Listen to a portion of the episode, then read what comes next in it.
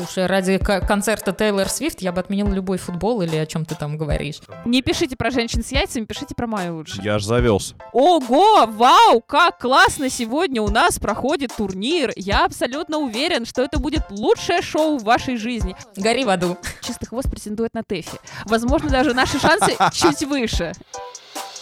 Побеждает тот, у кого хвост чище.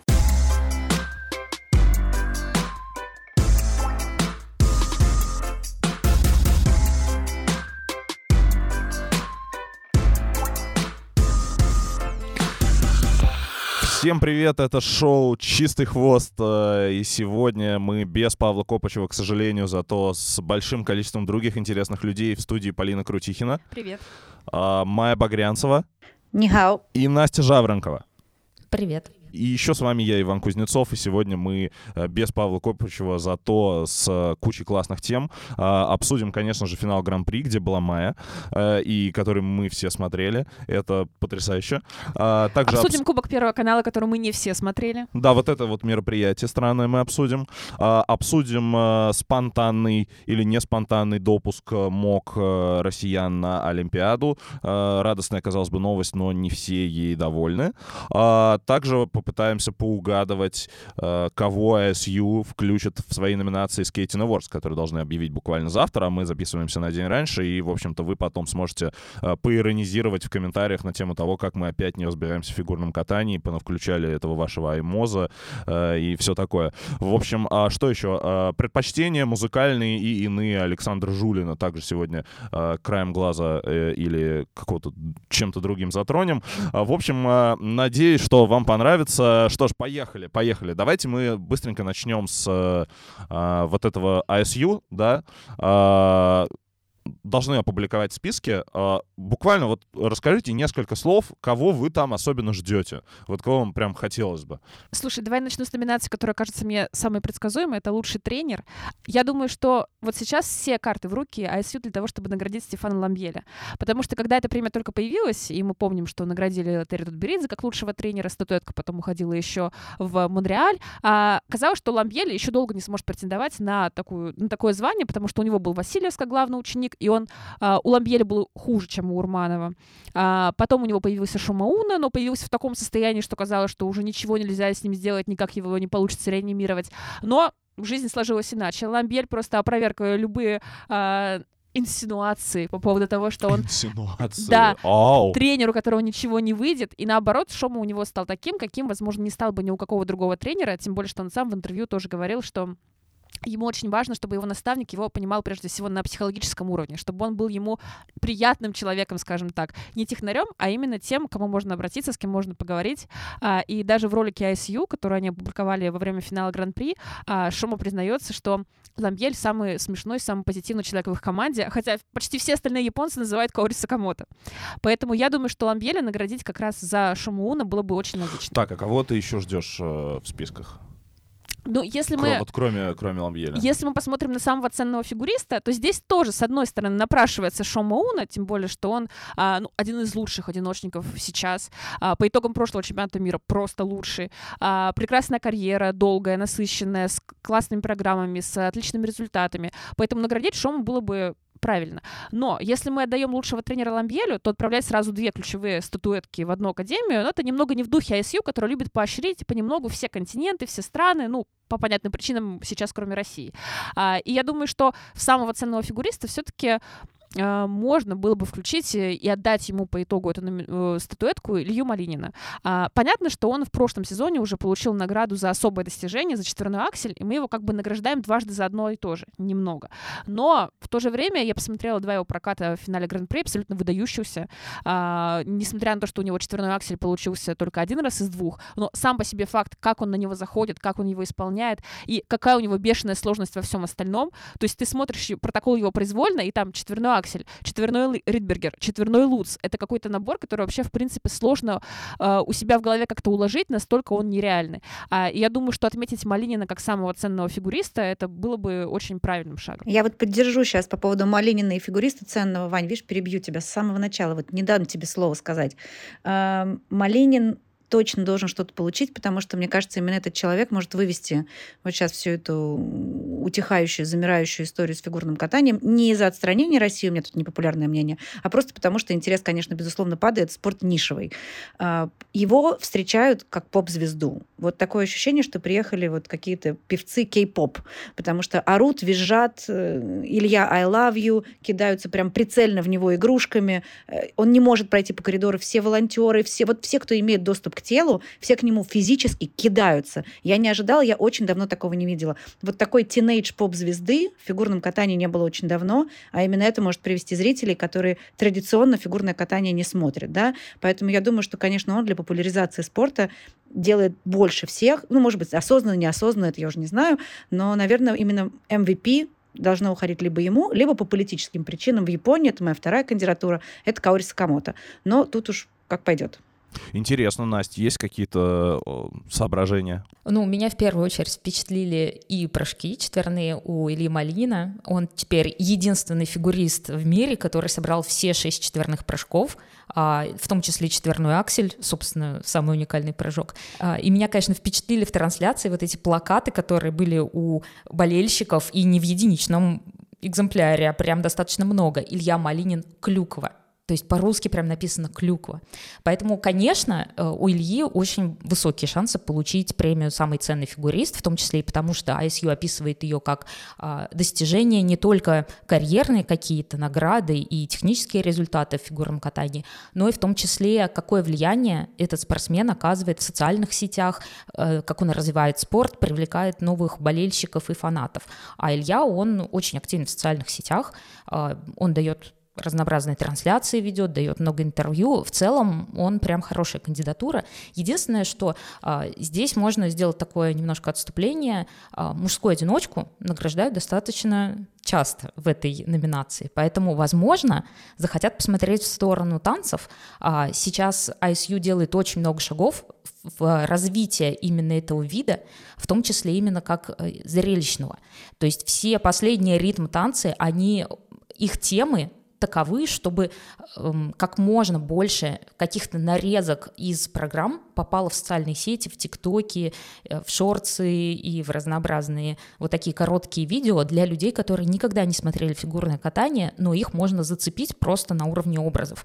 Поэтому, возможно, ISU захочет посмотреть в танцевальные виды. Вот. И насчет, э, собственно говоря, тренера, я и согласна, и не согласна с Полиной насчет Стефана Ламбеля, потому что действительно это человек, который сделал нам нового Шома Уну, и э, человек достиг того, наверное, в карьере, э, чего не мог бы достичь со своими японскими тренерами. Как мы знаем, японцы любят отправлять на определенном уровне своих спортсменов к зарубежным специалистам, специалистам, потому что именно там они достигают э, хороших результатов именно в плане э, медального зачета. А, но я не очень согласна с тем, что как Стефан Ламбьель работает э, с Денисом Васильевым, потому что Опять вот Васильев этого как в нашем спортсмена. подкасте. Что ж такое? Прости, Никак избавиться прости, от Ваня. него не можем.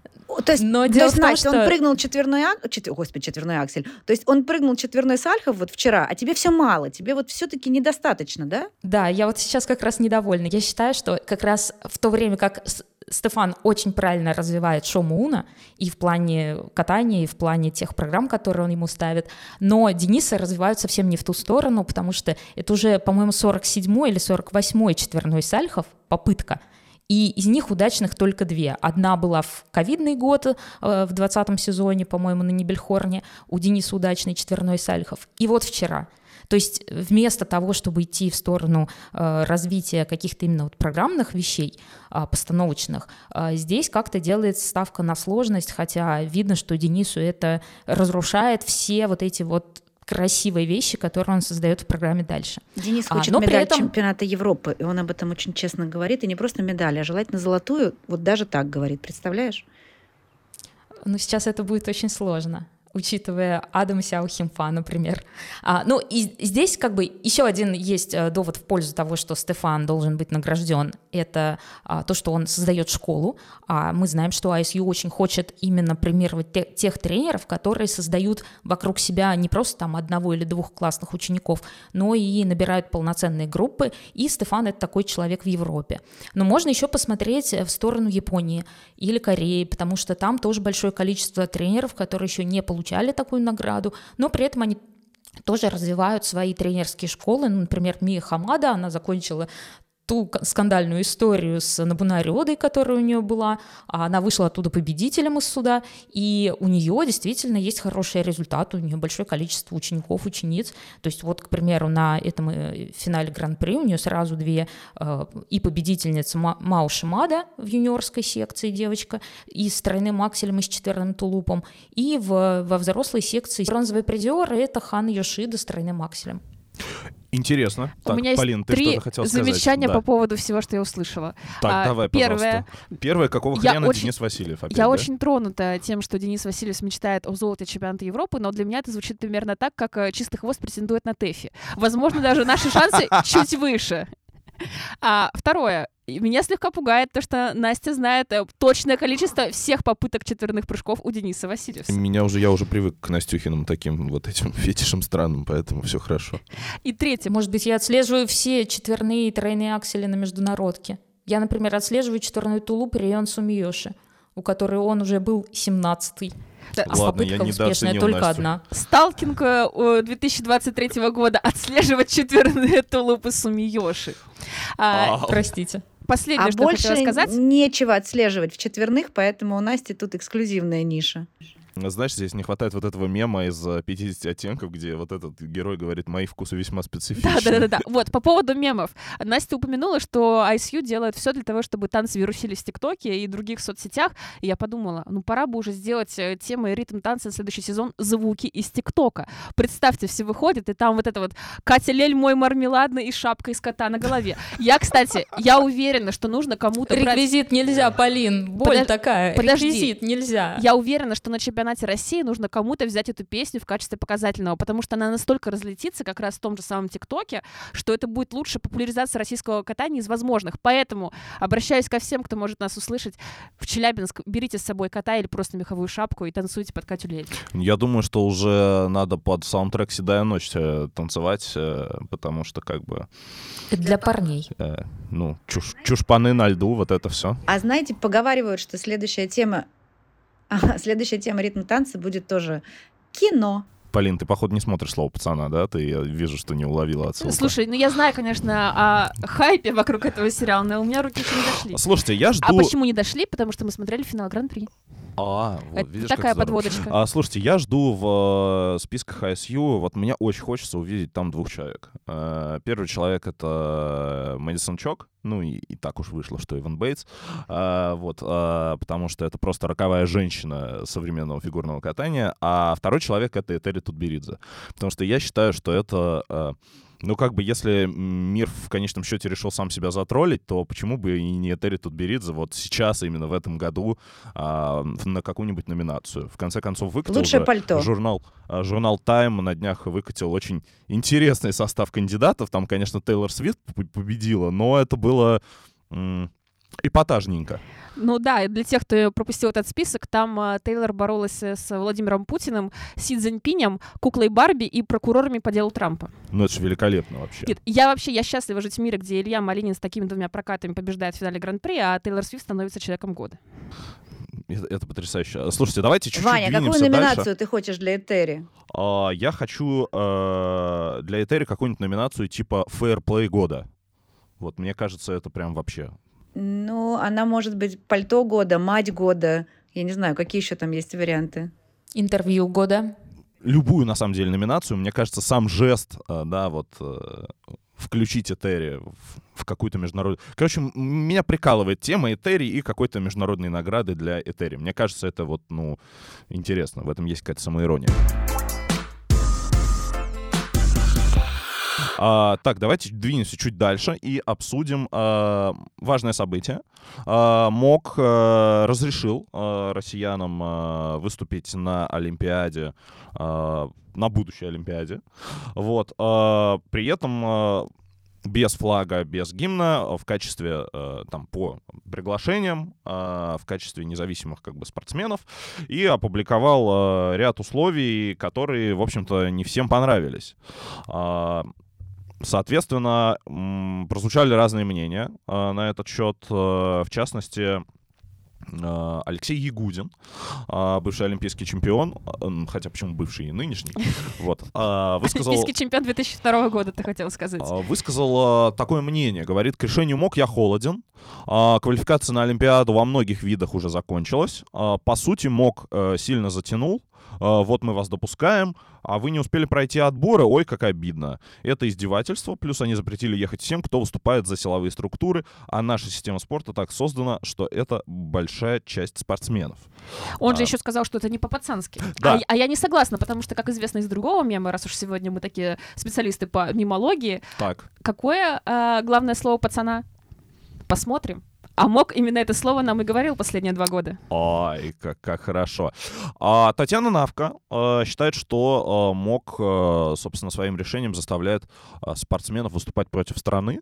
А, ну, поскольку, да, МОК... э, в- оди- одним из критериев МОК является э, независимость спортсменов в отношении э, спецопераций и непринадлежность к силовым структурам. Ну, здесь, видимо, намек на ЦСКА. Вот. А также э, Ирина Роднина высказалась, э, не точно цитирую, но э, в духе, э, значит, мог с барского плеча позволил нам ехать на Олимпиаду, но это, в общем-то, невозможно в таких условиях. Интересно, конечно, да, тоже мнение Ирины Родниной. э, то есть, по сути, российские спортсмены, да, должны выбирать э, между... барс- Первенством Жека. а, Ну да, э, во-первых, э, с учетом его, ее отношения к, ко всем внутрироссийским соревнованиям, что первенство ЖЭКа, э, но по сути, да, получается, что российские спортсмены должны выбирать между барским плечом МОКа и барским плечом э, Ирины Родниной. Вот, а что вы думаете вообще о все-таки о допуске, то есть хорошая это новость или плохая, и как вы скорее рады или нет? Потому что вот я, например, ну, рад, то есть мне кажется, что это лучше, чем вообще ничего. Какое-то количество людей, которые хотели попасть на Олимпиаду, может быть, туда попадут.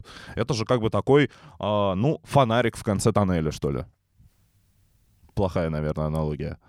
Ну, вы поняли, что я хотел не сказать. фонарик в конце тоннеля, а какая-то единичная искорка, мне кажется, которую очень сложно увидеть, потому что для меня это решение довольно ожидаемое, поэтому я не могу сказать, что я к нему отношусь хорошо или плохо. Там просто столько много действительно ограничивающих критериев, включая то, что спортсменов не должны награждать после получения ими медали. И каким-то образом, получается, фактически ты можешь получить, например, а, медаль, потом приехать к себе домой, получить какую-то награду уже от государства, и у тебя что, дальше медаль отнимут? И на, а на каком основании, как это будет вообще сделано? Передадут медаль, получается, следующему спортсмену. И снова будет вот этот коллапс, как с командным турниром, когда а, все будут возмущаться, почему нас не наградили сразу. То есть здесь очень много вопросов, очень много ограничений, и мне кажется, что количество спортсменов, которые могут поехать по таким условиям, оно настолько исчезающе маленькое, что, в принципе, ничего особо не поменялось для нас. А мне здесь кажется, что как раз э, есть позитивные подвижки в том, что вообще эта тема начала как-то обсуждаться, но действительно э, решение на текущий момент ожидаемое, а, оно не точное. А, мы еще не знаем, как все это будет. И здесь получается э, тем видам, которые относятся к зимней Олимпиаде, им в какой-то степени чуть больше повезло, потому что это Олимпиада, которая будет позже, и мы уже посмотрим, что будет происходить на летней Олимпиаде, что будет это за система с приглашениями. Действительно ли будут приглашать, ну, массово спортсменов, или пригласят одного, двоих, троих, и как бы все на этом, потому что все остальные либо относятся к ЦСКА, либо где-то когда-то что-то сказали, что-то не опровергли, от чего-то не открестились, и, ну, здесь прям такая ситуация на тоненького. Но хорошо, что вообще пошел какой-то разговор в эту сторону, а, причем эм, самые такие вещи, которые смущают, действительно, Полина их назвала, это то, что спортсменам нельзя вообще никак э, соотноситься с их сборными. То есть даже награждение например, состоявшиеся на Олимпиаде, не гарантирует тебе медаль, потому что как только ты возвращаешься условно в свою страну, и там тебя встречают в аэропорту болельщики с флагом, это тоже немножко подставляет тебя, потому что в протоколах, которые вот сейчас активно все обсуждают, там в том числе сказано, что вообще с флагом э, рядом стоять нельзя, ну, совсем никак. То есть даже это, если это не твой флаг, не на твоей форме, не на твоей куртке какой-то значок, а если это болельщики пришли и встретили тебя, это уже бросает на тебя тень. Поэтому, а я ну... вообще настроена гораздо более пессимистично, потому что мне кажется, что ключевым будет не приглашение от МОК, согласие конкретных федераций на то, чтобы пригласили спортсменов из России, а ключевым будет то, что решит Россия и решит ли Россия кого-то посылать. Потому что если понадобится что-то подписывать, все будет зависеть от того, какая формулировка будет в тексте. И Роднина, и Навка уже говорят про то, что подписывать против своей страны, ну, как вам совесть позволит. И мне кажется, это как раз самые симптоматичные высказывания. И, скорее всего, нужно обращать внимание именно на это. Если у людей будет выбор, я поехал на Олимпиаду, но потерял все возможности зарабатывать потом деньги внутри страны, и меня там я буду проклят и так далее, то никто никуда не поедет ни за каким золотом, все поедут на игры дружбы. Поэтому я думаю, что, если честно, и сито сделано таким максимально неудобным, максимально поздно, чтобы никто не поехал, и наши тоже радостно откажутся, потому что без флага, без гимна, без возможности праздновать, вообще без всего, ну, такие Олимпийские игры нам не нужны. Скажут вот, скорее всего, так. Поэтому я бы не радовалась, кроме теннисистов, может быть, летом мы вообще никого не увидим, кто бы там не обещался. А уж к зимним играм, если ситуация не изменится общественно-политически, то я думаю, что тоже вряд ли кто-то поедет. А, интересно, ты знаешь, я, наверное, скорее не согласен а, вот с твоим тезисом, а, да, предыдущим о том, что мы своих сами не отпустим. Мне кажется, что из-за того, что впереди ну, такой необычный год, в котором должно произойти кое-что важное. Я думаю, что будет найдено какое-то компромиссное решение, потому что была же высока достаточно вероятность в прошлый раз, э, в 2018 году, бойкота Олимпиады, и к этому открыто призывали многие, в том числе лидеры общественных мнений, но было найдено все-таки какое-то решение, и мне кажется, что э, я бы, наверное, поставил на то, что сейчас оно будет найдено. Полин, как думаешь? По... Если честно, Вань, ты сейчас прозвучал так, как а, обычно отвечают а, высокопоставленные лица на пресс-конференциях. То есть я уловила твои метафоры, но я не поняла основную мысль. Нет, а извини меня, в такое время живем. Если ты не разговариваешь метафорами, то ты нарушаешь то примерно 30 статей Уголовного кодекса. То ты разговариваешь на шконке, да? А, ну, при... ну, конечно, да. И на яс у нас. Ты что, как бы... Мы в антиутопии. А, слушайте, для того, чтобы двинуть от нашей антиутопии ближе к фигурному катанию, наконец, ближе к тому, о чем мы собрались, э, давайте, наконец, обсудим финал Гран-при.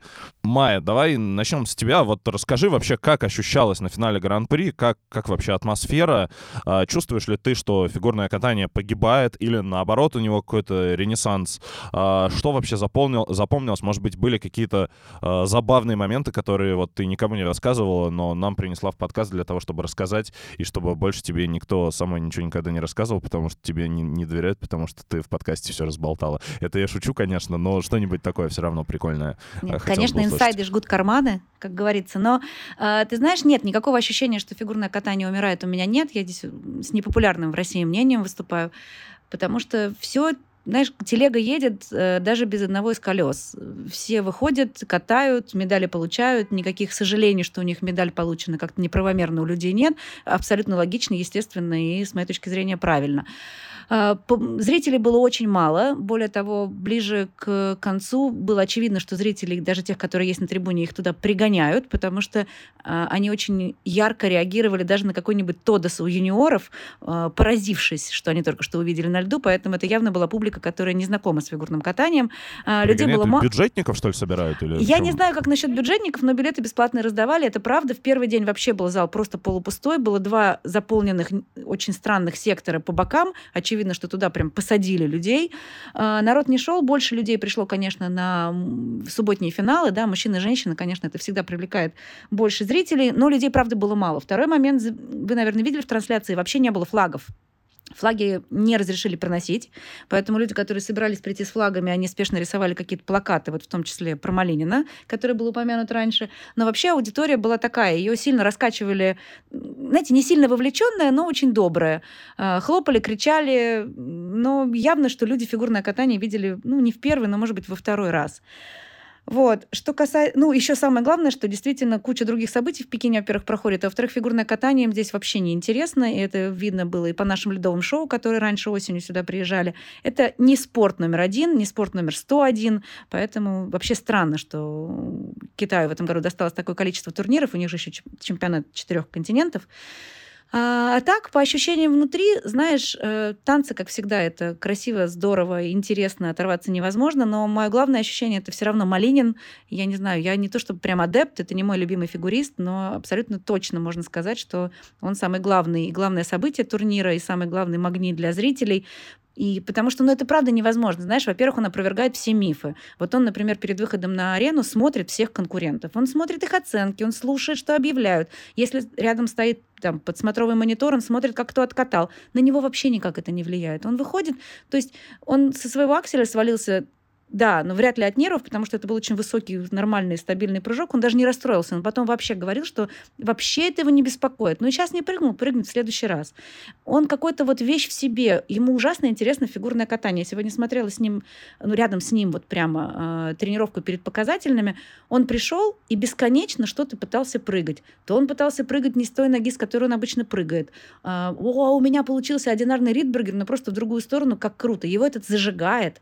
А когда ты видишь, что фигуриста до сих, ну как до сих пор, он ему 19 лет, но его прет от того, что он делает. Я это очень редко вижу, вот когда на них смотрю вблизи. И это, конечно, достойно какого-то восхищения, удивления. Да, может быть, мне тоже не нравятся какие-то вещи там в его катании, но то, что этот человек абсолютно обожает то, что он делает, и для него это самое главное, это прямо видно. Ну вот давайте тогда с мужчины начнем. Э, если вдруг кто пропустил э, финал Гран-при, э, давайте мы скажем, что Илья Малинин одержал победу, набрал почти 315 баллов за две программы 314-66.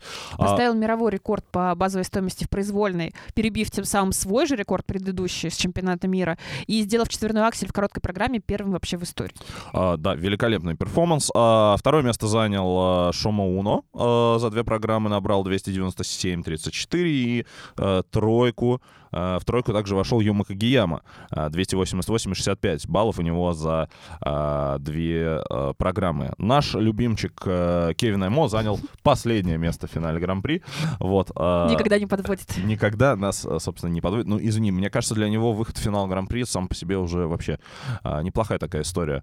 А, Полин, вот как тебе вообще? Ты, я не знаю, ты можешь назвать себя, вот с учетом твоих пристрастий, да, в фигурном катании, вот это твой каледизм, э, ветлугинизм, э, да, вот это вот все такое достаточно специфическое. Вот ты можешь назвать себя при этом, да, адептом э, Малинина? Вот э, когда ты его видишь, э, какие чувства он в тебе пробуждает? То есть скорее это, не знаю, восхищение, Скорее вот как у этих девочек, про которых рассказывала Майя, китаянок, которые сидят с плакатами. То есть тинейджерская и, истерика у тебя И орут, да, как при виде кей-поп-звезды. А, слушай, ну понимаешь, когда ты сводишь мои предпочтения к каледизму, ветлугинизму, не знаю, Матео Рицанизму. Это все те фигуристы, которые мне нравятся. Но точно так же мне нравится и Нейтан Чен. А, и Мален мне тоже нравится. И я здесь полностью согласна с Майей в том, что есть определенные недостатки его катания с точки зрения второй оценки. Но с точки зрения первой и с точки зрения той харизмы, с которой он выходит на лед, это перекрывает все те какие-то дефекты временные, которые у него есть. А вот, а вот как у тебя в одном пакете все-таки сочетаются Каледа и Малинин? Вот это же вообще противоположности с точки зрения, ну, а, акцентов, а, то есть с точки зрения того, за счет чего они выигрывают. Противоположности, но они оба похожи тем, что они в какой-то сфере крайне хороши. То есть в случае с Малининым у него прыжки становятся частью вот этого перформанса. Точно так же было с Ченом, но Чен был более сбалансированный, конечно. А в случае с Каледой у него а, большая часть перформанса перформансы складывается, конечно, не из э, прыжков, а из э, того, что мы называем второй оценкой. Поэтому мне одинаково нравится и тот, и другой. Несмотря на то, что они кажутся диаметрально противоположные люди. Так, э, в студии есть люди, которые не любят Илью Малинина? И тишина. На самом деле, кстати, Вань, я не очень поняла как твой наезд на Полину а, и вот это вот разделение, что тебе тут нравится Ветлугина Каледа, а тут, значит, куда ты здесь пихаешь Нейтана Чена и Малинина. Потому что, мне кажется, это как раз некоторый баланс, особенно вот если мы возвращаемся... Брюнетки как и бы блондинки, к типа? Олим- Нет, подожди. Если мы возвращаемся, например, к Олимпиаде, и Нейтан Чен, он как раз такой человек, который от своей сложности добрался и к крутому перформансу. Он нашел свой стиль с вот этими дорожками, отжигами в самом конце. Они смотрелись круто. И вот мне кажется, Полина, и я в том числе, мы смотрим на а, Илью Малинина как вот на такого человека, как Нейтан Чен, который, окей, мы разобрались со сложностью, мы поняли пределы, так сказать, куда можно двигаться. Вот уже четверную аксель вставили в короткую программу. Теперь будем развивать свой собственный стиль, потому что с Малининым очень классно смотрится, как развивается его именно вторая оценка. И она меняется. То есть здесь вопрос не про численные показатели, а именно виден прогресс. Это самое важное в фигуристах. То есть если спортсмен из года в год выступает плюс-минус одним и тем же набором и никак не меняется в презентации, вот на такое скучно смотреть, как правило а не на то, что э, здесь мы смотрим только катание, здесь мы смотрим только прыжки и э, удовлетворяемся этим. А давайте я эту вакханалию, которую мы начинаем с воспеванием Ильи Малинина, немножко остановлю. Сама начала, сама и остановлю. Дело в том, что в этом финале Илья катался прямо вот за Юмой и за Шомой.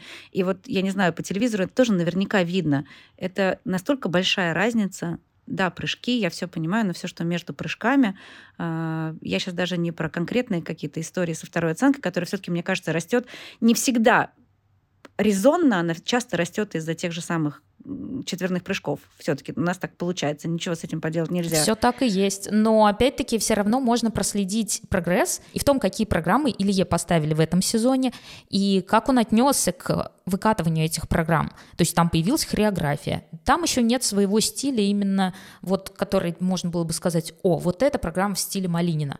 Пока у него есть какие-то программы в стиле Нейтана Чена, какие-то программы, ну, попробуем, вот такие – но так или иначе он пытается в эту сторону двигаться, это уже хорошо. А то, что у него вторая оценка несколько задрана, ну, в целом, вот мы в прошлом подкасте обсуждали а, Дикиджи, у которого вторая оценка, ну, дай боже, я бы даже сказала, что она почти такая, даже не почти такая же. На первом своем юниорском старте у Дики Джи такая же оценка, как сейчас у Малинина, который, между прочим, уже по международке поездил нормально так. Ну, я еще думаю, что, конечно, и это действительно говорят и сами тренеры Малинина, что вторая оценка будет расти и более оправданно, потому что сейчас все силы уходят на прыжки, чтобы все эти строчки рекордов за собой застолбить. Впереди остался только каскад с квадом, все остальное у него уже есть. И тогда, вот когда он перестанет так много думать. Вот, например, в этом прокате, да, в произвольной программе, он говорит, что он больше всего думал о четверном Ридбергере, которым ему кровь из носа надо было приземлить, и кваксель вообще, четверной аксель не был у него в голове,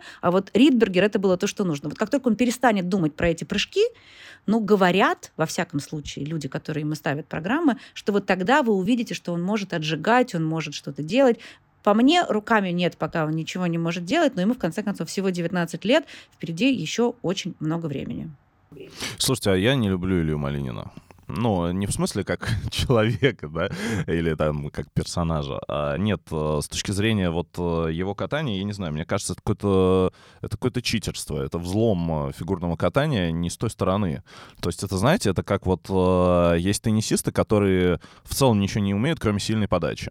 Вот, но за счет сильной подачи они тащат. А понятно, что в фигурном катании как бы многооборотный прыжок имеет большее значение, чем подача в теннисе, но это просто как бы человек эксплуатирует вот э, визуальный шок, э, который есть у аудитории, когда она видит какое-то количество оборотов, да, и представление о том, что это сложно. Нет, вот. подожди, целом, я с тобой поспорю. Бы, Дело да. не в количестве оборотов. Дело в том, как он на это идет, как он их прыгает, эти свои многооборотные прыжки, и как с какой харизмой он это делает. Я никогда раньше не знала, что прыжки можно делать с харизмой. Вот они у него есть. Но ты уже смысле, добавляешь они- она его контекст. есть. А, Я, безусловно, добав- доб- добавляю контекст, да. Ваня, здесь, мне кажется, как раз включаются все вот эти штучки, которые ты любишь. Некоторая дуга характера. Ну, то есть, смотри, характера? у нас есть... Да, смотри, у нас есть фигурист, который а, уже, вот, возможно, в этом секрет как раз, почему Илья так нравится всем этим китайским юным девушкам-болельщицам или нам с Полиной, к примеру. А, он такой типичный, ну, не знаю, не аниме-персонаж, ка- как бы, но все-таки он такой имбалансный персонаж, который вторгается в систему, и у него сразу, изначально, буквально на старте, есть какая-то сверхспособность, которую он всех, ну, можно сказать, нагибает. Но Он при этом пытается развиваться. И вот подожди, и подожди. И вот Майя как раз говорит, у него он харизматично делает прыжки. Я говорю о том, что он изменил программы. Ну, потому что, смотри, с кем ему было соревноваться вот на этом турнире? Да, например, э, Юма Кагияма отличный катальщик, и его программы мне вот именно с точки зрения конька и э, танцевальной какой-то составляющей супер нравятся. Но с каким контентом выходит Юма? Да, у него четверной сальхов, четверной тулуп в короткой программе, и в произвольной программе только четверной тулуп. Адам. Давай, добавляй сюда Адама, потому что это действительно хорошее противостояние. Ну, у Адама был провал в короткой программе, после, после которого как бы было сложненько восстановиться. Но так или иначе он и в э, произвольной программе тоже ошибался, там он на четверном сальхове, по-моему, у него был степ-аут, четверной луц он еле вытащил. Ну, то есть там... Но он же может как потенциально. Бы, по сложности. Потенциально может, но здесь исключается самый главный конкурент для Ильи Малинина, это Шома Уна, у которого и четверной Ридбергер, и четверной флип, и в другой программе четверной флип, четверной тулуп. И здесь как раз есть крутая презентация и очень крутые программы в этом сезоне. Поэтому, э, если мы говорим именно о соревновании между участниками, то у Ильи не так много конкурентов, которые действительно могли бы вот с его этой имбалансностью состязаться. Они есть, это хорошо. Состязание Но с имбалансностью его развитие... и дугой характера. Это очень интересно. А дуга характера... Дуга характера пойдет у этого персонажа чуть попозже, когда он начнет из сезона в сезон что-то наращивать. Сейчас мы уже видим, что у него наращивается презентация. Во-первых, дуга характера отличное название для команды на чемпионате вот этих среди юниоров э, Первого канала. Мне кажется, идеально. Лезвие славы, как там, и дуга характера. И второе, мне кажется, дуга характера у Малинина, если уж серьезно говорить, пойдет после первого провала. Вот когда будет провал, какая-нибудь драма, когда ему нужно будет себя собирать заново, какая вот, вот оттуда пойдет дуга характера. Пока это такой, знаешь, ну погоди, чемпионат неофита. мира прошлого года уже повлиял. Я думаю, что все еще впереди. Я, честно говоря, вижу в Малинине разве что такое философское значение. Мне кажется, это человек, который э, вот произошел да, в фигурном катании а, для того, чтобы довести мечту Юдзуру Ханю до абсурда. А, то есть а, вот позиционирование позднего Ханю типа через а, четверной аксель, а вот в какой-то момент а, появляется человек, который делает вместо него четверной аксель и тем самым как бы деконструирует вообще саму идею вот такого. Они очень разные люди, потому что у Ханю четверной аксель э, был такой крупной самоцелью. Иногда казалось, что он слегка ему держим, но у него, с другой стороны, уже было столько титулов и столько достижений в карьере, что, в принципе, было понятно, почему он зацикливался в, конце концов на какой-то конкретной вещи. В случае с Малининым четверной аксель вообще не выглядит самоцелью. Это выглядит просто прыжком невероятным, но тем, который у Малинина конкретно получается достаточно стабильно и уверенно, и это для него не какая-то самоцель, это просто для него прыжок, и все. Именно это восхищает. Для него это не уникальный элемент, а прыжок. Не, я понимаю, я их не сравниваю, я имею в виду, что вот э, если оценивать значение Малинина через... Э, ну, короче, мне кажется, что в историческом контексте это тролль Ханю. Ну, кстати, как-то нет. Ну, это, это, это, знаешь, это как «на, держи свое пальто и мечтай о чем-нибудь великом». Вот это вот типа, ну вот, четверной аксель, и чё? Я не знаю, вот для меня, я вижу Малинина, и для меня это призыв к э, тому, чтобы э, чтобы фигурное катание было не про это. А При том, ви... что я понимаю, о чем вы говорите, он действительно обаятельный парень.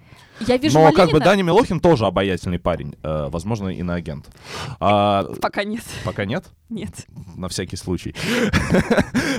Такими темпами после Ирины Слуцкой иноагентом может стать Илья Малинин. Да, кстати, была же потрясающая реплика Ирины Слуцкой, которая попросила не разговаривать с ней про Илью Малинина, хотя год назад просила разговаривать с ней про Илью Малинина, потому что ну, он же американец, какая нам разница, что там делают американцы? Ну, я думаю, что у Ирины Слуцкой какая-то особая фиксация на американцах после ее легендарного поражения Цар Хьюз а, в 2002 году. А, поэтому тут уж а, ничего не поделать. Слушайте, давайте... Про Малинина все-таки, да, я да, договорю. А, я не согласна с тем, что его главная ценность заключается в том, чтобы держать чье-то пальто. Я думаю, что его главная ценность на данный момент а, в том, что он показывает АСЮ, насколько сама система отстает от Ильи. Потому что в короткой программе мы видели первую историю четверной аксель, именно в короткой исполненной, не в произвольной. А, и что мы наблюдаем? В инфографике показывается, что четверной аксель идет как запрещенный элемент, то есть у него нет никакой ценности. Это происходит потому, что в короткой программе по правилам должен быть аксель, но только двойной или тройной. Потому что когда писали правила, чиновники еще не думали, что кто-то вообще когда-нибудь осмелится исполнить четверной. Соответственно, до тех пор, пока Малин не сделает правильный с точки зрения ICU аксель, его четверной считается как э, несуществующим. А, и это ограничивает его очень сильно в технической сложности короткой программы, потому что, по идее, он может собирать более дорогую базу. Он э, сначала делает четверной аксель, потом делает каскад, естественно, с четверным, и дальше он э, по логике хотелось бы, наверное, чтобы он вставил какой-то еще четверной прыжок сольный. Но вместо этого он вынужден прыгать снова аксель, но уже тройной или двойной, для того, чтобы закрыть вот эту вот аксельную ячейку. То есть правила его сами по себе ограничивают. То же самое у нас было, например, с юниорками, которые были вынуждены делать э, тройной аксель в каскаде для того, чтобы он у них считался не как аксель, а как э, каскад. Но, тем не менее, с юниорками ничего не сделали, а правило существует до сих пор в том виде, в каком существовало до того, как девочки начали исполнять тройной аксель. И также существует. И с Ильей, скорее всего, Конгресс не пойдет навстречу одной федерации, у которой появился такой уникальный атлет. А, причем, что интересно, вот записи с успешными приземлениями четверного акселя от Ильи появились еще до предыдущего конгресса ISU. Но э, и одна попытка буквально э, за двое суток до начала конгресса. То есть уже можно было что-то обсудить в кулуарах, э, как-то по крайней мере, обозначить, что такая тема, возможно, всплывет на следующем конгрессе, что нужно лишь подать заявку для того, чтобы пересмотреть стоимость этого прыжка. Но, э, к сожалению, у чиновников в этом отношении ну, какой-то стопор, что ли.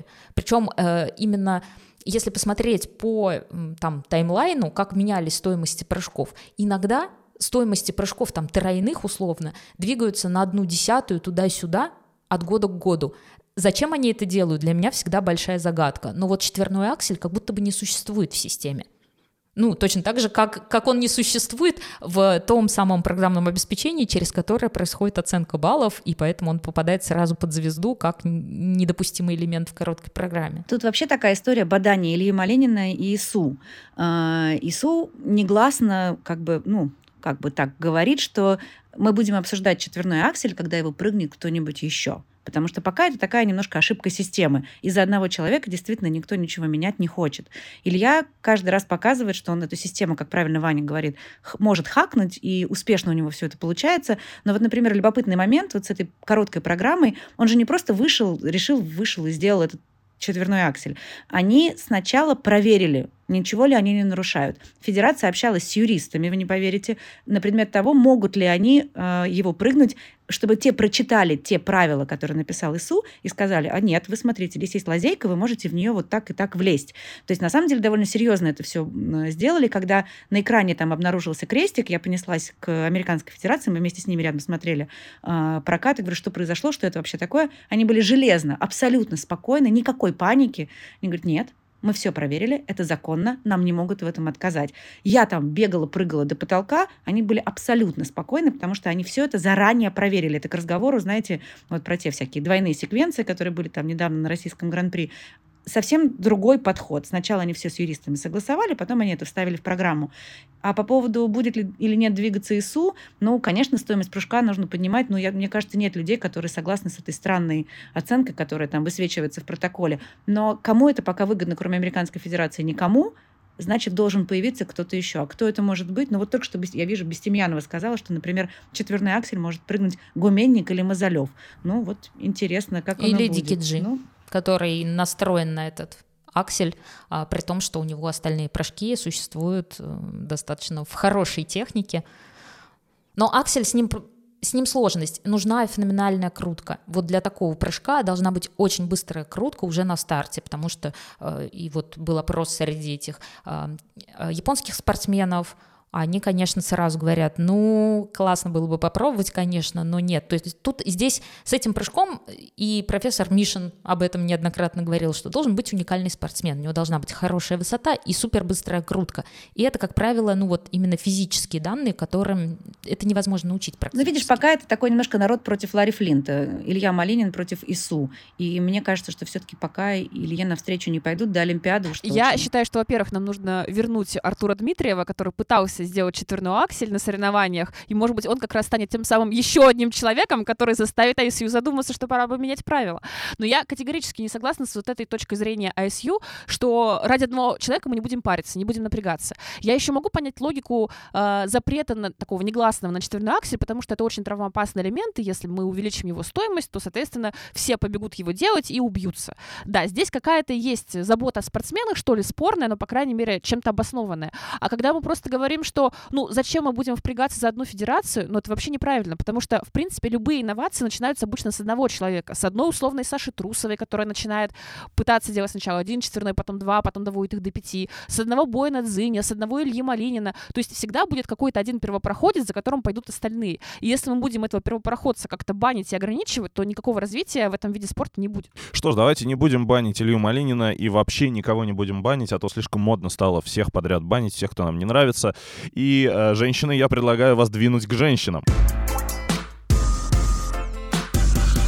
Женский турнир выиграла Каори Сакамото э, с результатом 225,7 балла за две программы. Второе место заняла наша, не знаю, любимая, нелюбимая, почему-то вы со Славой Самбором считаете ее секс-символом. Я категорически против этой концепции. Луна Хендрикс из Бельгии э, 203,36 за две программы. И третье место Хана Йошида, которая уже упоминалась, японка 203,16.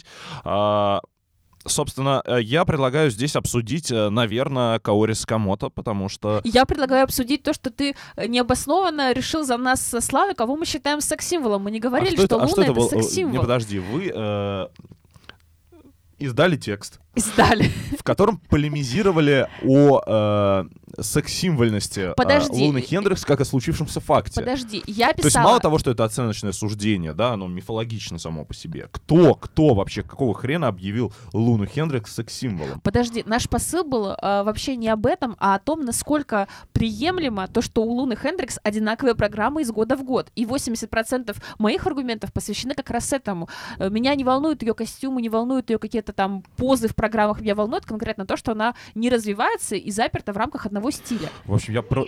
Так. Ой, я могу тебе ответить. Подожди, у меня же есть Давай. инсайт.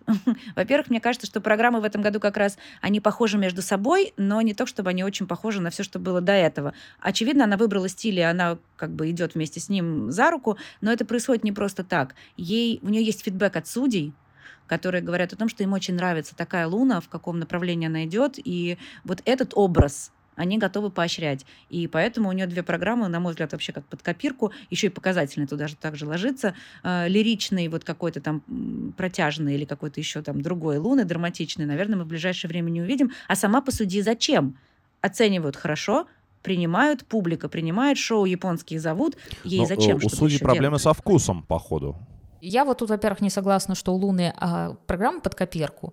У нее э, короткая программа, там такой стилистика go-go под электронщину, а в произвольной программе она идет по стилистике Vogue. Это все-таки разные вещи в, танца- в танцевальном плане, но Ну, знаешь, и можно подумать, одно было бы там болеро, а вот это одинаково... Ну, ты меня прости, она когда начинает прыгать вот под Vogue в конце своей программы, ну, это, может быть, вкусовщина, конечно, но это, конечно, невозможно смотреть. Мне понятно, наверное, почему судьи так делают.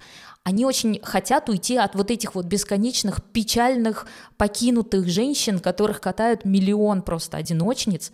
И да, к сожалению, может быть, выходит не очень классно, когда девчонки начинают натягивать на себя вот эти атлетичные катания под электронщину. Но надо же с чего-то начинать.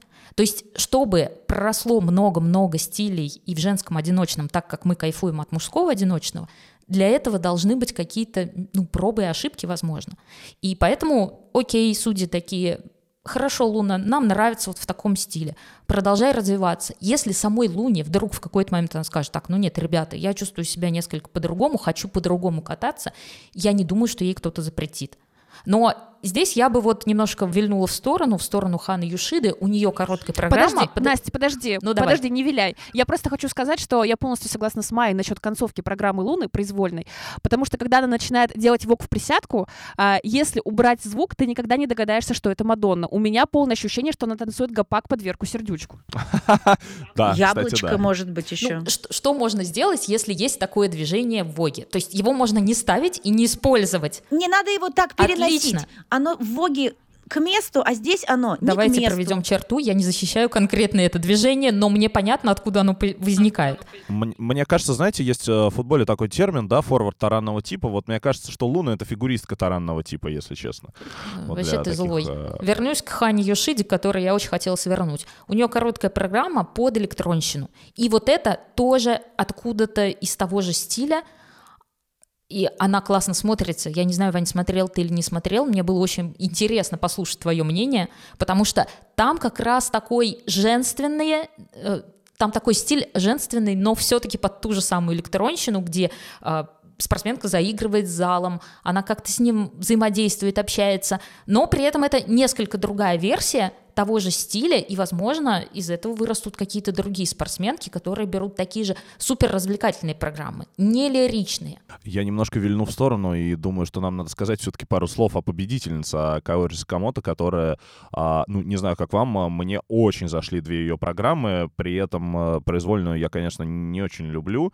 Э, Вот эти все странные компиляции и каверы, э, не знаю, Feeling Good, можно было бы и оригинал взять, что они там наворотили, что странное, но а, то, как она энергично и страстно ускоряется к концовке произвольной программы, а, видимо, она столько рада, что прыжки скоро закончатся, я не знаю, она прям бежит за последними прыжками, это, это, это очень классно смотрится, вот, а короткая программа меня, конечно, вообще завоевала, я, наверное, еще три или два или три года назад э, не мог представить, что Каори а, сможет э, вот настолько классно э, выкатывать такие программы лирические, такие с акцентом на, э, на skating skills, э, вот на э, такое вообще... м, Ну, то есть ты хочешь сказать такие абстрактные? Мне кажется, что по Коре как раз всегда было видно, что она фигуристка с акцентом на skating skills. Я, ну, я, я не знаю, я вижу прогресс э, последний. То есть она бы гопак начала танцевать, как Луна Хендрикс, это бы меня Не, больше ну, удивило. Слушай, ну помнишь, и программа, например, была «Матрица» э, такая каноническая, и она вот вообще... Но там тоже были skating skills. Ну, они были, но... Хочу сказать. Ну, слушайте, скейтинг скиллс и у Петросян можно найти, но мы же как бы не, не об этом, да? Ну, то есть, я не знаю, вот сейчас, мне кажется, она супер органична. Вот прям супер органична. И это в этом, кстати, э, большой, ну, в этом аргумент э, в сторону того, чтобы спортсмены делали большую карьеру. Потому что можно наб- наблюдать историю как бы гадкого утенка, да. Э, они периодически, как бы с годами прогрессируют в, как- в каких-то компонентах, становятся только лучше. И это очень здорово. Я не знаю, вот для меня Каори прям вот...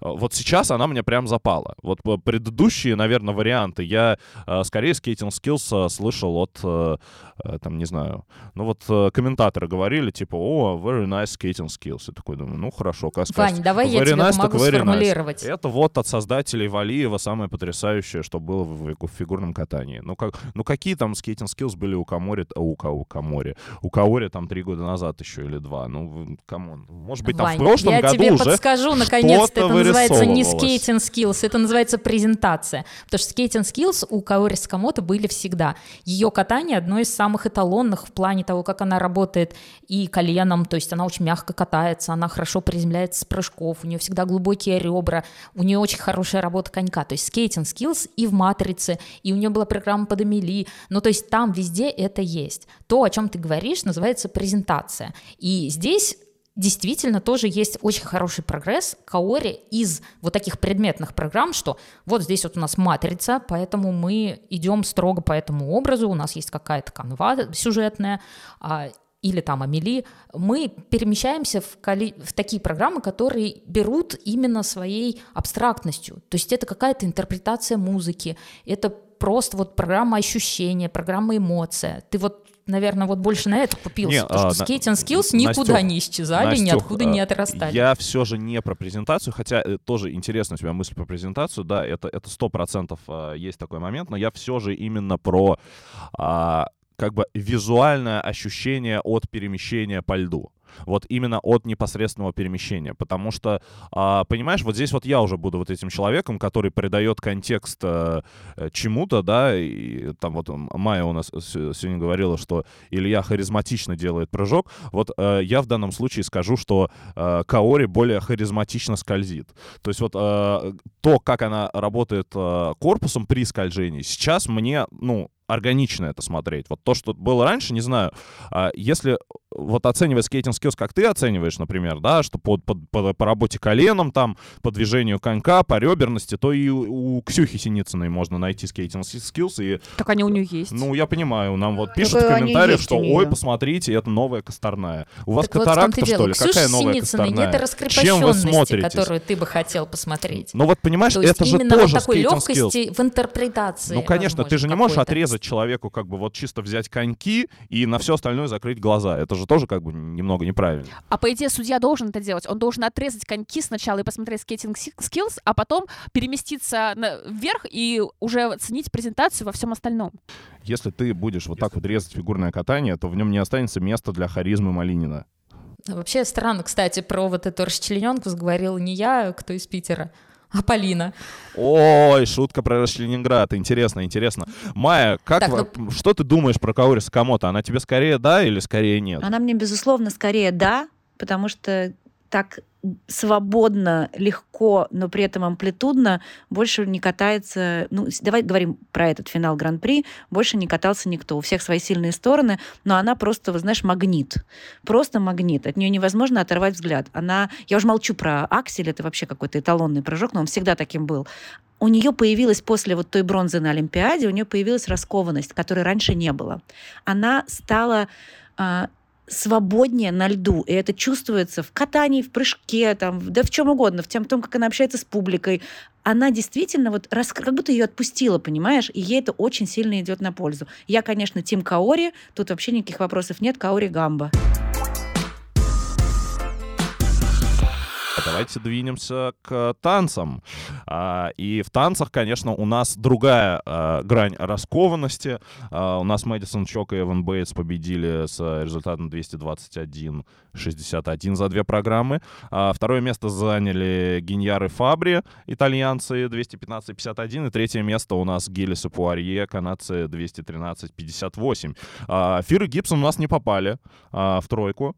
А, вот, и заняли четвертое место. А, на самом деле, если уж говорить честно, то в тройке должны были быть Марджери и Зак, если уж совсем честно, которые заняли шестое место, но пока просто не их время пришло, хотя точно абсолютно их тренеры говорят, что они будут чемпионами мира довольно быстро, и это было бы очень круто, потому что они мне очень нравятся, в них есть прям все. Это, мне кажется, дуэт, который умеет по-разному, умеет хорошо, и ну, в общем, я их фанат и буду дальше их очень сильно ждать. Очень жалко канадцев, которые Фурне Будри и Соренсен, потому что очевидно, что их куда-то подсписали. А Пайпер, ну, Пайпер, конечно, ехала не за третьим местом, но, знаешь, первые им дать не могли, а уже второй раз подряд после Сайтамы выигрывают в борьбе между Канадской и Американской Федерацией итальянцы, видишь, которые приехали на второе место. Ну, там, кстати говоря, в танцах почти все решило ритм танец. По крайней мере, вот ты переживаешь за а, Лажу Алага, но они ошиблись на твизлах, и вообще там был буквально... А Лайла не ошиблась на твизлах? Она... Подожди, прости, Аналогично, но она тоже и не на подиуме.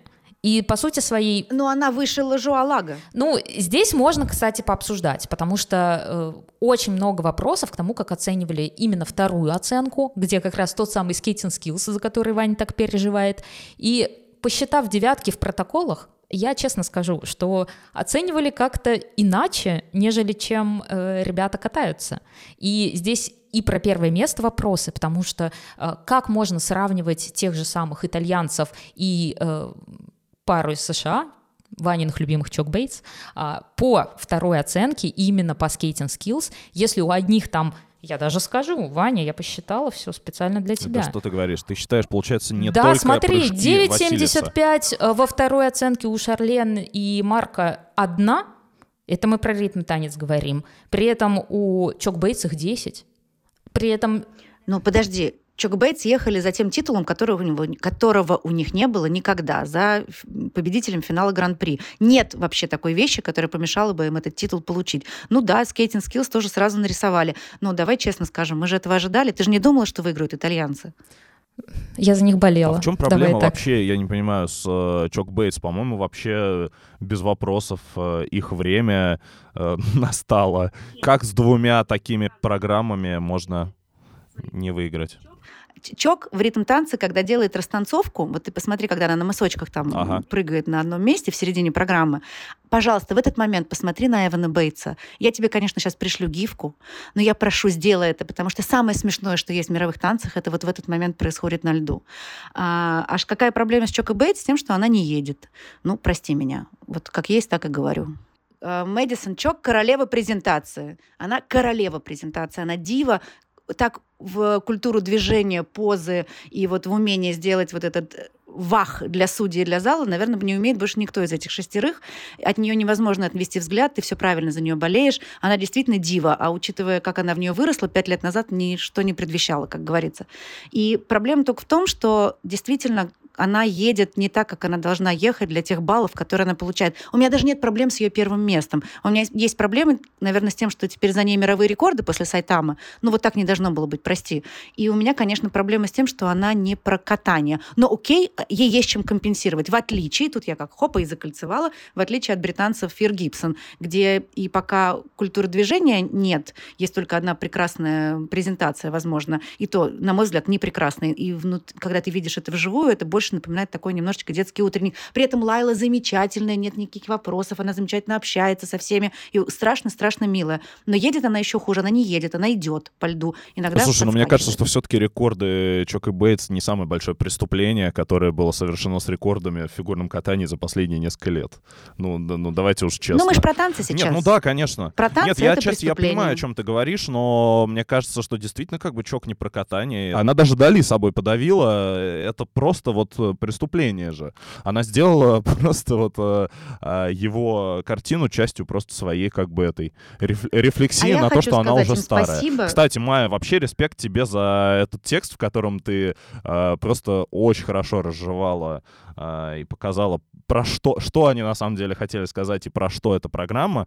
Вот, э, это очень здорово. Нас... И ты свела так рефлексия на тему того, что она уже Ну, старая. вообще, ну, а, а что, разве не так? А они там все старые. Если вы посмотрите на их возраст, там им всем 30 плюс. И они катаются, там смешные даты. Например, Соренсен выступал на юниорском гран-при 2003 года. Так, на секундочку. Ну, то есть это действительно такие уже совсем динозавры, которые, наверное, должны уйти, чтобы новые могли э, танцевать. Только вот страшно, если уйдут эти, с кем они нас оставят. Вот у меня есть некий страх на эту тему. Я очень боюсь, что британцы без повышения своих навыков все равно въедут во все медали тогда. Поэтому лучше пока пусть остаются. И что-нибудь дадут Пайпер, пожалуйста, за их произвольный танец. Вот видишь, я перекину сейчас немножко и две секунды еще поговорю. А, Произвольный танец канадцев, мне кажется, ужасно недооценен, потому что в нем есть зацепка, драма, саспенс, и он мне ужасно нравится. Мне нравятся часы чоковские, безусловно, но вот, эти, вот этот грозовой перевал мне тоже ужасно нравится. Он не так прост, как он кажется. Эти розовые платья, обманки, они специально их придумали. Вот посмотрите, сейчас будет про любовь такая неженка,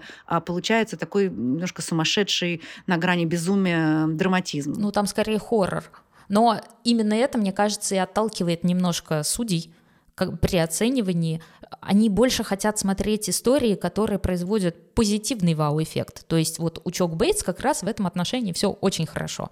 И поэтому у них больше от судей, ну что ли, аванса. Возвращаясь именно к Чок и Бейтс, вот о них бы хотелось поговорить. Эта пара, конечно, цепляет тем, как они перепридумали себя. То есть из э, рядовой пары, ну, скажем, не катайки, они превратились в пару перформанс. Они выработали вот этот стиль, то у них была змея, то инопланетная история, потом огонь и воздух, ну или что-то, или огонь и лед, а, с которым они взяли чемпионат мира.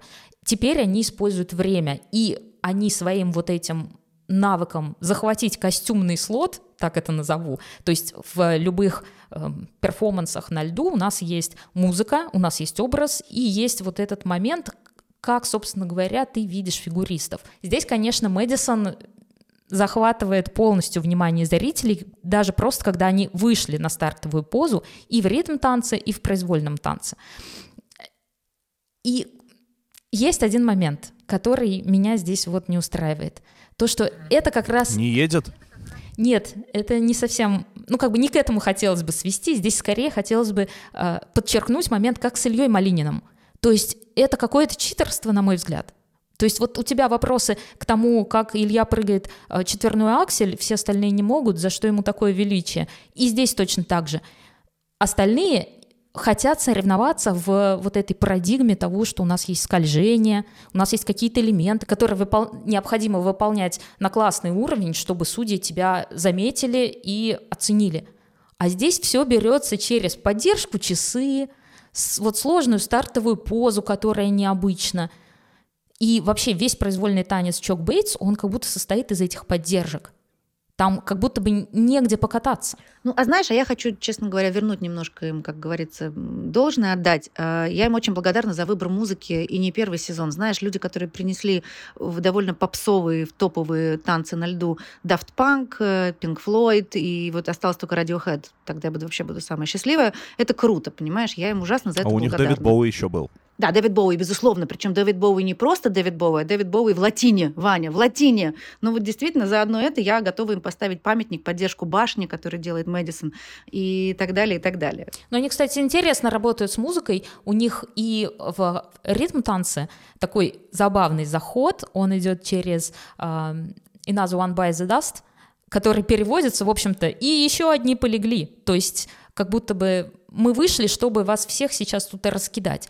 И дальше у них идет два сакраментальных вопроса. Сначала у них идет нарезка с «А хотел бы ты жить вечно?» Да, я в целом хочу все и сразу, потому что у них идет такая стыковка музыки из Queen, что там не отвертеться. Два самых главных вопроса, которые можно задать этой паре. Вы сколько собираетесь кататься? Да мы хотим все и сразу.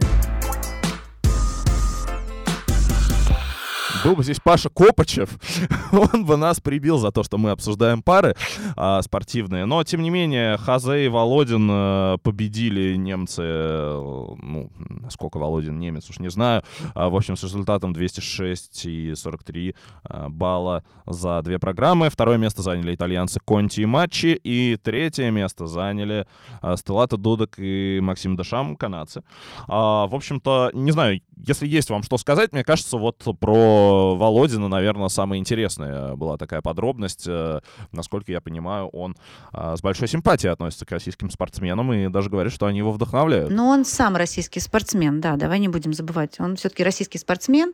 А, он, э, он, кстати, разговаривал с Александром Галямовым, я знаю, после победы. Они как-то поддерживают контакт. А, слушай, про Володин, на самом деле, у меня есть такое программное заявление, месседж, как говорится. Вот Так. э, в этом интервью я очень хотела подчеркнуть, но, наверное, не совсем все увидели. А, Обратите внимание, как Володин уехал в Германию. А, У нас же идут разговоры про релизы, про то, что а вот неплохо бы кому-нибудь поменять флаг.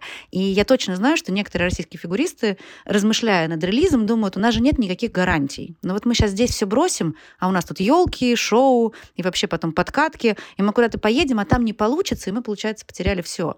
Вот мне кажется очень важным то, что Никита Володин уезжал в Германию вообще без каких-то гарантий, вкладывая в это все деньги, которые у него есть. Он занимал деньги, он их до, до пор отдает. У него не было никаких гарантий, никто ему ничего не обещал. В Германии на тот момент была пара, вот, которая должна была как бы выигрывать еще довольно долго. Он уехал, рискнув, и выиграв фактически, да, то есть ему повезло. Понятно, что там был прекрасный Дмитрий Савин, такой крестный отец всего этого перехода. Но мне кажется, это очень важно. Нельзя рассчитывать на то, что где-то есть какая-то гарантия, и пытаться сказать, окей, я вот, может быть, поменяю федерацию, но пусть они мне обещают. Вот это очень круто. Володин мне очень понравился этим. Он очень трезвый, он очень вменяемый, он не боится говорить, там, понятное дело, про российских спортсменов, но странно, если бы он боялся. Но он вот он, понимаешь, вот он, у него взрослый подход, может быть, в чем-то западный, наверное, можно и так сказать. Я, пока я сам не вложу, я ничего не получу. Интересно. А, Девушки, вам есть э, что вообще э, еще сказать про спортивные пары? Может быть, кого-то кто-то завоевал, кто-то а, увидел. Ну, ладно. Ваня, подожди, а тебе не нравится Диана Стеллата Дудек? Прости, то есть Чок тебе нравится, а вот эта невероятная женщина оставляет тебя равнодушным? Слушай, ну ты действительно считаешь, что я вот э, по внешности э, выбираю фигуристок, за которых я болею? У нее не внешность, у нее, не знаю, можно ли так сказать, а, ну вырежешь потом, если что, у нее же яйца. Женщина ну, я не знаю, как это еще сказать. Она же Ну- просто невероятная. Но она действительно невероятная. Посмотри, что она делает, как она выходит убивать. Не всегда, правда, получается, но у нее есть программа, она ей следует. А если бы ты ее вблизи увидел в этих еще полупрозрачных платьях, господи, что я сегодня несу в подкасте, она ну просто невероятная, могу тебе сказать так. Вот нет таких женщин, которые в ее возрасте так выглядят. Слушай, ну ты, ты, ты мне ее почти продала. умеют формулировать цель. Моя. И мне кажется, ты зацепила правильную проблему. Ваня, скорее всего, вообще не видел э, Дану Сталата Дудок. Он не видел ни одного ее проката, не видел ни Oxygen в короткой, ни интервью Слушай, с я вампиром не- в произвольной, где Мне она... ну, кажется, два или три раза я их видел, просто меня прям вообще не трогают э, спортивные пары. Это настолько специфический вид, примерно как метание молота, простите. Так это же самый крутой вид, наверное. Посмотри, они и прыгают, и пары. и- Кстати, именно касаясь этой пары, можно говорить о интересных программах с точки зрения вот какого-то сюжета.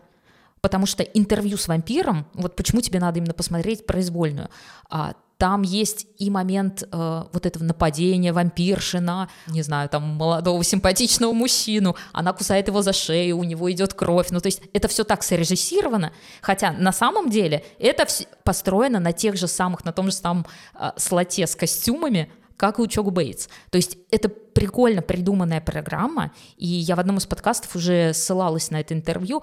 Э, Дана рассказывала, что поначалу, когда она попробовала вот вернуться в пары, над ней шутили, мол, э, пьешь кровь у своего партнера, да, поэтому так молодо выглядишь, и в 40 лет можешь выбросы приземлять. И она из вот этой вот ремарки, несколько, ну, такой негативный в свой адрес, она вытащила целую идею программы. Я, я И хочу напомнить её. нашим слушателям, что нас можно слушать на Яндекс Музыке, Apple подкастах, Google подкастах и, конечно же, смотреть нас на YouTube. Пожалуйста, э, ставьте лайки, подписывайтесь, э, жмите на колокольчик, вам будут приходить уведомления и пишите в комментариях, э, нравится ли вам архетип женщины с яйцами. Ну, а также вы можете писать в комментариях что-то еще, например, кто на вас произвел самое яркое впечатление по итогам этого финала Гран-при.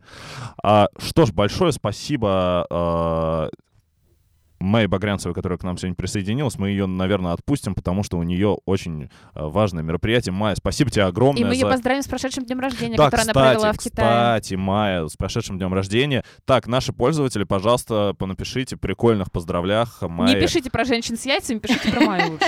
Ну, Да, у меня уже ночь тут в Пекине, поэтому я вас оставлю, но я вас оставлю с вопросом, с маленьким, который вы можете раскрутить на остаток подкаста.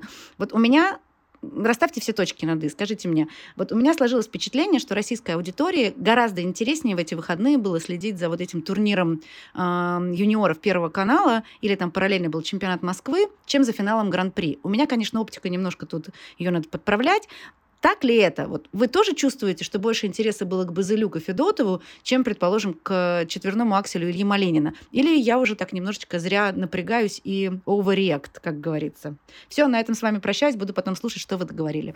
Давай, пока, спасибо большое. Все, спасибо. А вы знаете, я вчера Пока-пока. э, только с третьей попытки смог э, влезть в какой-то бар э, вот в Там Оренбурге. все смотрели трансляцию Базилюка Федотова или что? Нет, нет, я к тому, что российской аудитории, мне кажется, было интереснее побухать на выходных, и поэтому я не знаю, что там с Базилюк Федотовой и так далее, не знаю.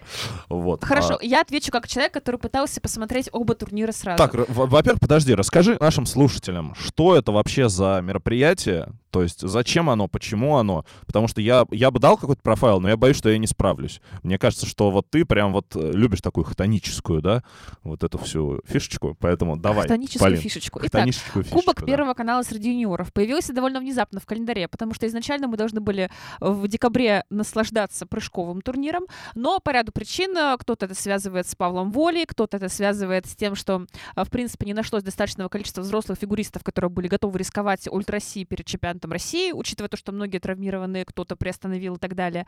А, в общем, в итоге все закончилось тем, что пришлось экстренно затыкать дырку в календаре, и ее заткнули юниоры. Так, а при чем здесь Павел Воля? Ну, Я Па- зацепился за единственную интересную деталь в твоем рассказе, поэтому давай. Павел Воля забронировал ту же арену, на которой должен был проходить чемпионат Ага, по прыжкам. Понял, понял, так. И в отличие от И учитывая, что наша федерация, как правило, не может подготовить ни списки, ни точный регламент, когда что и будет, то, видимо, арена была свободна для бронирования, и Павел Воль успел раньше. Да, и в отличие от Полины Гагариной, которая освободила э, арену в Омске, кажется, ради проведения этапа Гран-при, Павел Воля не стал идти на уступки. Ну и, в принципе, Ну, кстати, вот знаете, это не единичный такой случай. Вот, например, э, во Франции сейчас история. Футбольный клуб Леон идет на последнем месте в чемпионате Франции, и если э, он вылетит в стыки, он не сможет сыграть на своем э, домашнем стадионе, потому что там будет концерт Тейлор Свифт. Слушай, ради концерта Тейлор Свифт я бы отменил любой футбол или о чем ты там говоришь. Есть э, мем, где в ТикТоке, опять же, а, показывают видео стадионов, потому что Тейлор же как раз выступает на футбольных стадионах. Я понимаю, почему 70 тысяч человек приходят на Тейлор Свифт, но я не понимаю, почему 70 тысяч человек приходит посмотреть матч. Так вот, возвращаясь от Тейлор и Павла Воли к... Да, Вань. А, возвращаясь к юниорскому турниру.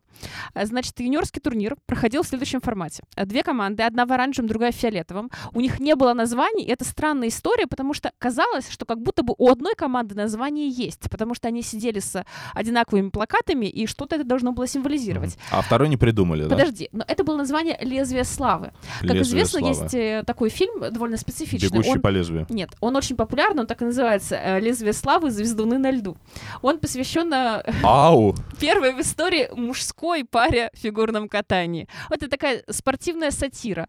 А, если честно, Спортивный полумрак. я не смотрела, Так. но я читала описание в Википедии, и это, наверное, последнее название, которое бы я присвоила юниорской команде, где сидят дети. Слушайте, а напишите нам, а, раз уж мы подкидываем вам интересные сегодня темы для комментариев, а, напишите, кто смотрел фильм «Лезвие славы. Звездуны на льду», а, что там вообще происходит и стоит ли это смотреть. Про юниоров. Итак, они катали только произвольные, то есть в отличие от взрослого командного турнира у них был лишь один день. А, у них был капитан и был свой взрослый такой ментор, ведущий. А, то есть у одной команды была Туктамышева, у другой Щербакова. А, и плюс были еще два общих ведущих, которые не делились между командами, это Валиева и Траньков. И дополнительно комментатор для телевизионной трансляции Александр Гришин. Троньков шутил про говорящую фамилию Валиевой? Слушай, для меня главная проблема э, Тронькова и Валиевой была, в принципе, в их наличии на этом турнире, потому что я не понимаю их роль. Вот роль Туктамышева и Щербакова я понимаю. Они общались со спортсменами, это выглядело очень классно, естественно, непринужденно. Хотя я видела наушник, ну, по крайней мере, у Ани он был очень заметен, потому что у нее была более такая открытая прическа, у Лизы немного челкой закрывались уши.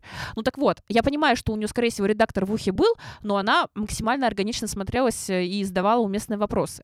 Валиева и Троньков читали с бумажки, причем это было такое чтение в духе «Ого, вау, как классно сегодня у нас проходит турнир! Я абсолютно уверен, что это будет лучшее шоу в вашей жизни». Ну, не дословно, но смысл в том, что эти эмоции, которые читали с бумажки, выглядели настолько неестественно, что мне хотелось просто убрать, в принципе, вот эту тумбу с двумя ведущими и сократить трансляцию за счет этого. Ну, так сказать, тамада баянист. Да. Да, и плюс еще, а, поскольку Гришин комментировал ту же самую разминку, например, шестиминутную, и при этом ты продолжал слышать на заднем плане Валиеву и Тронькова, у тебя получалась такая дикая какофония, когда у тебя хихикает Валиева в одном ухе, в другом ухе у тебя Троньков, в третьем ухе, в обоих ушах у тебя Гришин, Не, ну, который... Полина, а как многозадачность вообще ты свою тренируешь? Ну, мне кажется, что надо было разделить эти звуковые дорожки. Если уж мы хотим оставить Валиеву и Тронькова ведущими, тогда хотя бы не выводить их э, зрителям на время шестиминутки. Потому что для э, телевизионной трансляции это какая-то очень большая Так, недоработка. чем все закончилось? Чем все закончилось? Они вышли,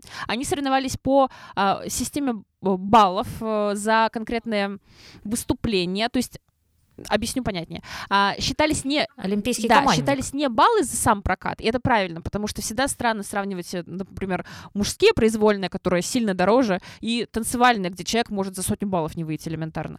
А, считались конкретные баллы по местам, то есть откатал ты, например, на 120 баллов, стал первым, у тебя 10 баллов, откатал на 119, 9 баллов и так далее. Конечно, была смешная история с тем, что а, после первого вида не смогли правильно посчитать эти баллы, то есть должно было получ- получиться 17-17, а насчитали 17-16, запутавшись в четырех буквально Слушай, оценках. Ты пока вот что описываешь, какая-то атмосфера детского утренника такого. Легкий, Как давно планировалось это мероприятие? Лёгкий Такое ощущение, как будто его на был. коленке сделали. ну, его делали действительно на коленке, потому что его анонсировали буквально месяц назад. А, давай сначала скажу о том, что мне понравилось. Мне понравилось, во-первых, то, что действительно адаптировали систему олимпийского командника, которая честнее, чем учет баллов. А, мне понравилось то, что в целом, ну, это выглядело мило. Я понимаю такую социальную нагрузку этого проекта, показать, В чем ю- она? показать юниоров. Вот у нас есть восходящие звезды, вы обращаете внимание только там на Валиеву, Только на взрослых. Да, Только на взрослых Да, 15-летних. тоскуете по. Трусовой, по Щербаковой и так далее, а вот у нас есть классные перспективные юниоры. То Ага. есть социальная нагрузка здесь есть. И при этом это очень классно обыгрывается наличием взрослых показательных, потому что, ну, заскучал ты там от э, просмотра юниорских танцев, а вот тебе Степанова Букин, а вот дальше Синицына Коцалапов, а вот еще Щербакова выступила. То есть вот эта вот э, э, программа, когда у тебя смешиваются выступления взрослых и юниоров, это классно. И, может быть, я бы вообще в будущем доработала и сделала какой-то смешанный взрослый юниорский кубок, когда бы у тебя команды состояли и из тех, и из других. Потому что все-таки у юниоров какого-то накала борьбы именно не было. Это просто был, ну, милый турнир, и все. У тебя не было вот этого ощущения того, что они реально хотят бороться за полтора миллиона рублей, за рюкзакет ВКонтакте, за кота Персика, которого им дарили. Просто казалось, что они выходят, ну, как на обычные проходные соревнования. Им дарили кота персика. Да, им дарили кота персика. А, теперь о том, что мне не понравилось. А, во-первых, тайминг. Я не понимаю, зачем нужно было ставить э, вот этот турнир параллельно с финалом Гран-при. Но, видимо, кот персик должен был перебить Я э, вот понимаю, этот вот что да, кому-то недружественный турнир. Кому-то А, Базилюк, не- которая получает кота персика, интереснее, чем э, четверной аксель Ильи Малинина, но для меня все-таки это очень странное смещение приоритетов. А, и, казалось бы, у тебя есть свободная арена, у тебя есть целое воскресенье, турнир небольшой, Калуга близко к Москве. Поставьте э, эти соревнования на следующий день после финала Гран-при, и у тебя уже получается больше интереса со стороны телеаудитории. Они, понятно, забили арену в Калуге, потому что она маленькая, потому что для них это событие, для местных жителей. Но привлечь именно зрителей извне, а, и зрители, которые смотрят по телевизору, намного проще, когда у тебя нет такого крупного конкурирующего соревнования. Ну, надо сказать, что этот э, турнир юниорский, он все равно выигрывает участие аудитории просто потому, что там банально не нужен ни VPN, ни какие-то ухищрения для того, чтобы посмотреть э, финал Гран-при. А, но я тут, Полина, абсолютно с тобой согласна, что ставить это все в один день несколько странно, тем более э, для меня, вы- выбирая между абсолютно прекрасными юниорами и э, финалом Гран-при среди мужчин, где э, такие четверные заявлены и такой, собственно, контент не только прыжковый, но и в плане постановок, э, парни э, на финале Гран-при точно выигрывают. Но я довольна тем, что, во-первых, решили старую проблему с этими а, турнирами, а, с этими оценками на турнирах Кубка Первого канала. И, наконец-то, дошли до того, что олимпийский командник и вот эта система десятибальная, она отлично отвечает на все вопросы, как можно уравновесить команды, независимо от того, как распределились вдруг случайным образом, не случайным, ну то есть здесь команды собирались, но все равно даже если бы самым случайным образом распределились все-все-все участники и не было бы достаточного количества а, спортсменов равного уровня, а, олимпийский командник решает эту проблему на раз-два. Ну и по поводу того, что прыжковые турниры заменили вот таким юниорским а, кубком Первого канала, здесь, э, ну, мне кажется, все-таки лежит на поверхности. Не только Павел Воля поме- помешал, не только нежелание наших топов прыгать э, какие-то квады перед э, чемпионатом России, но в первую очередь то, что у взрослых девушек сейчас просто нет достаточного вот этого ультра-си контента, который они показывали раньше. А ведь прыжковый турнир изначально, когда его только начинали, его активнее всего подавали как противостояние парней и девчонок, что девчонки прыгают такое количество квадов, что уделывают всех наших парней только в путь. Теперь вот мы начали сезон, у нас часть спортсменок просто травмирована, из тех, которые выходили в начале сезона, пробовали ультра России, у нас только Аделия Петросян, которая исполнила э, два тройных акселя, четверной тулуп и четверной флип.